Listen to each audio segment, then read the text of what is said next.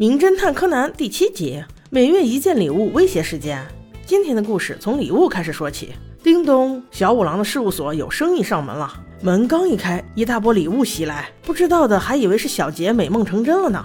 礼物直接把柯南给压倒了。这位客官准备扶他，手却暴露了他的职业。原来他是一位医生，找小五郎就是为了这些礼物。自从两年前，他每个月都会收到一个礼物，并且还有一百万元的现金。直到这个月，竟然收到了两千五百万，这让他感到不安。寄件人的姓名和地址都是假的，他只能求助私家侦探了。小五郎这时满脑子都是两千五百万，哪有心思听他讲？只有小柯南在问叔叔：“你查你的病患了吗？”医生不答，反问：“啊，你怎么知道我是医生？”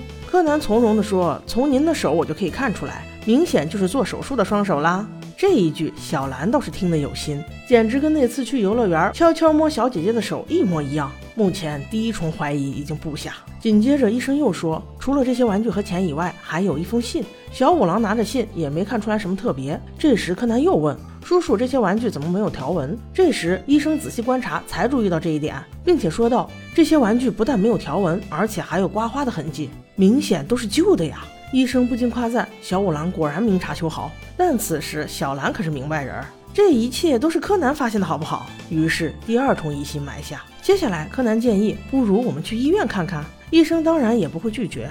于是瞬间，他们就来到了医院。柯南在查案，而小兰在查柯南。柯南并未察觉。正好医生又收到一盆花，柯南借故问医生能不能看下病历。医生却对小五郎说：“虽然是违规，但是为了查案，勉强让您看吧。”小兰心中埋下了第三重怀疑。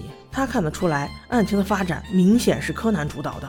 拿到病历之后，小五郎寥寥翻了一下。就提议说去看看别的，反而是柯南决定留下来仔细研究病历。小兰悄悄从门缝里看他，看到了让人惊讶的一幕：一个一年级的小学生竟以一目十行的速度在翻阅病历，其认真程度绝对不亚于新一。在联想之前的一系列过往，这难道是新一？太难以置信了。他决定去试探一下。于是悄悄走到柯南身后，问柯南有没有什么发现。柯南回答的行云流水啊，从那么多病例里，竟然只筛选出来了八个人。小兰心机一动，夸他不愧是新一啊。小新一直接没反应过来，不过瞬间他就裂了，于是赶紧弥补，随意找了个玩具就玩起来。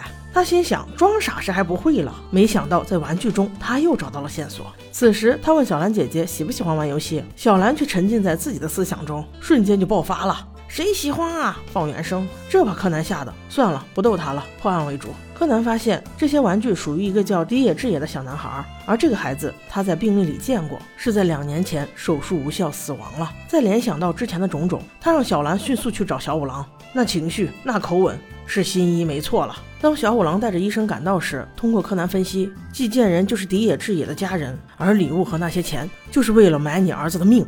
听到这里的医生大吃一惊啊，立刻给幼儿园打了电话。没想到噩梦竟然也能成真，他儿子已经被人接走了。事不宜迟，众人立刻去幼儿园查证。在经过一个天桥时，就是那么注定的一眼，医生看到了一把尖刀正对着自己儿子的头，而此时跑过去似乎已经来不及了。还好柯南有秘密武器大力金刚脚，一个倒挂金钩，瞬间解除危机。但是那凶手并不屈服，捡起匕首挟持永泰，一定要让那医生也尝一尝失去儿子的痛苦。而此时，只有纯真能够拯救他的心灵了。永泰并不害怕，面对这个坏叔叔，他竟然说道：“那些玩具原来是您送的呀，我很喜欢呢。”我想这样的安慰应该比什么都能直击心灵吧。因此，凶手放下了屠刀，同样，医生也选择谅解了他，并没有报警。好啦，事情圆满解决，但是小兰的心还在悬着。回家后，他逼问柯南到底是不是新一的时候，电话突然响了。啊，不会吧，竟然是新一打来的！大家说怎么回事呢？哈哈，我们下集见。